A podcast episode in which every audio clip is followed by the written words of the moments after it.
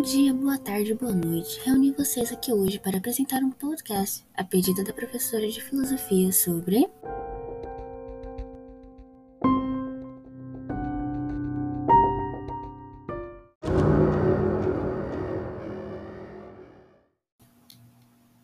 Jean-Jacques Rousseau.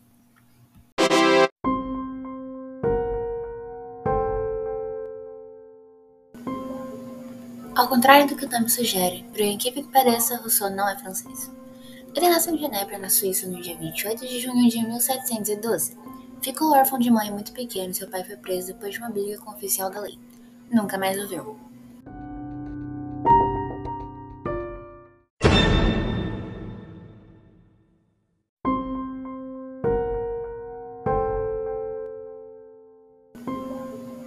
Ao contrário do que o nome sugere, por incrível que pareça, Rousseau não é francês.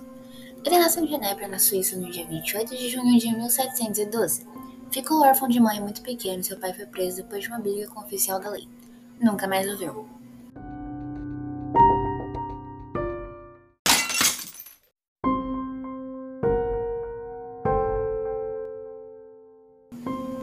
Mas sua vida mudou em 1749, quando ganhou um concurso literário e começou a ganhar um pouco de fama, passando a escrever intensamente e se conectando com a elite intelectual da época.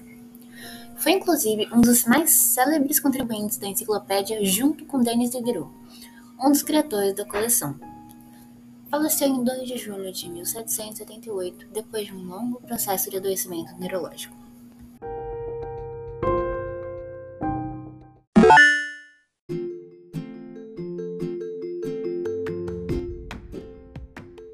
Rousseau defendia que nós, enquanto seres humanos, deveríamos voltar à nossa natureza, que é o que ele chamava de estado natural, o que não significa que ele pensava que nós deveríamos nos portar como animais selvagens e inconsequentes, como pensamos que éramos durante a Idade das Pedras, mas sim que nós deveríamos nos importar mais com as nossas necessidades humanas e básicas, e também com nossas emoções das quais não podemos fugir nem se quiséssemos.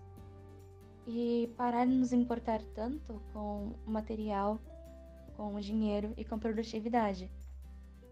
Estabelecendo uma balança saudável e segura entre esses dois mundos.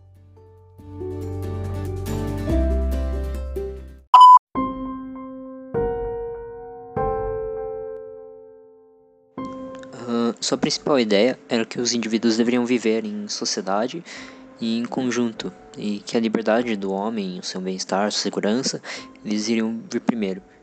E para que essa para que isso corresse de forma organizada, era preciso de um contrato que ele chamou de contrato social, que levaria em conta a opinião da população e da sociedade, para que não houvesse desigualdades e intrigas.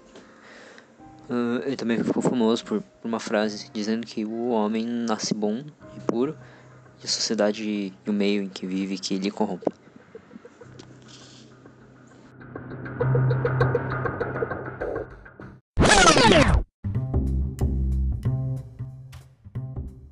O pensamento de Roosevelt foi e é uma influência para outros diversos filósofos e cientistas sociais, desde o século XX até a atualidade, além de formular os princípios educacionais e governamentais que são usados atualmente.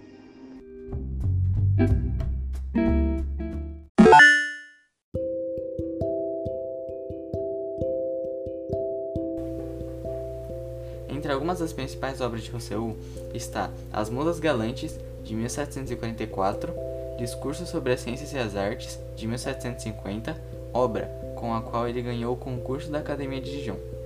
O Camponês da Aldeia, de 1752, Narciso, de 1752 também, e Discurso sobre a Origem e os Fundamentos da Desigualdade entre os Homens, de 1754.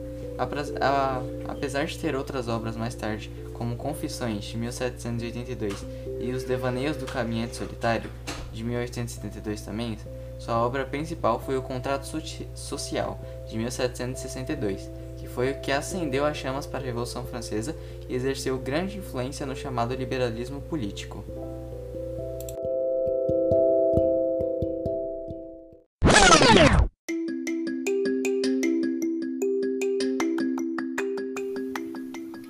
Eu sou Ana Paula, temos também Yasmin Nogueira, Lucas Iroque, Joaquim Manduca e Matheus Rodrigues. Esperamos que tenham gostado do nosso trabalho. Tchau!